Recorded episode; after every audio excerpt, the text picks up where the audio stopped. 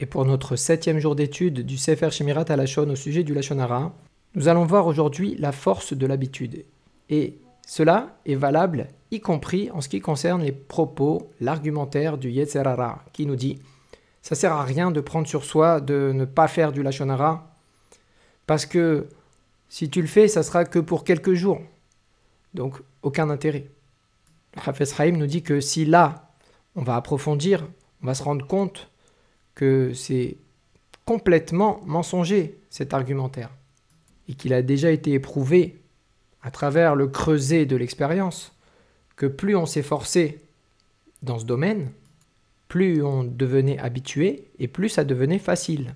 Parce qu'on en arrivait à ressentir, au moment où on proférait des choses interdites, on arrivait à ressentir qu'il y avait quelque chose qui n'allait pas.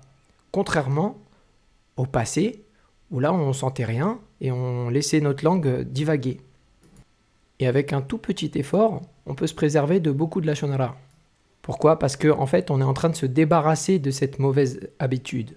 Donc on a deux notions. On a se débarrasser d'une ancienne mauvaise habitude et acquérir une nouvelle bonne habitude.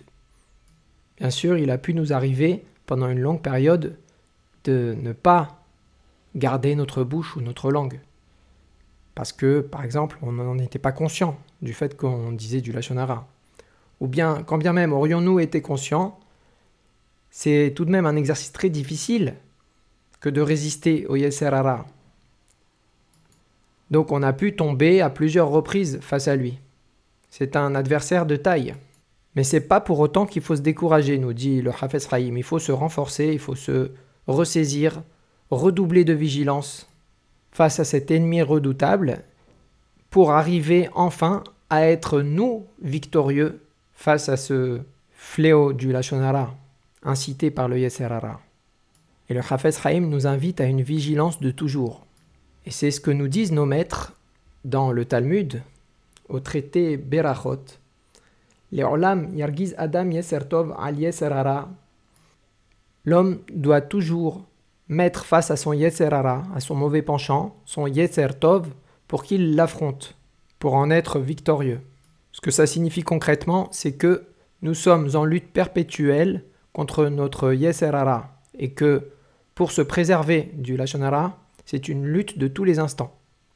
Voilà, nous sommes en guerre perpétuelle.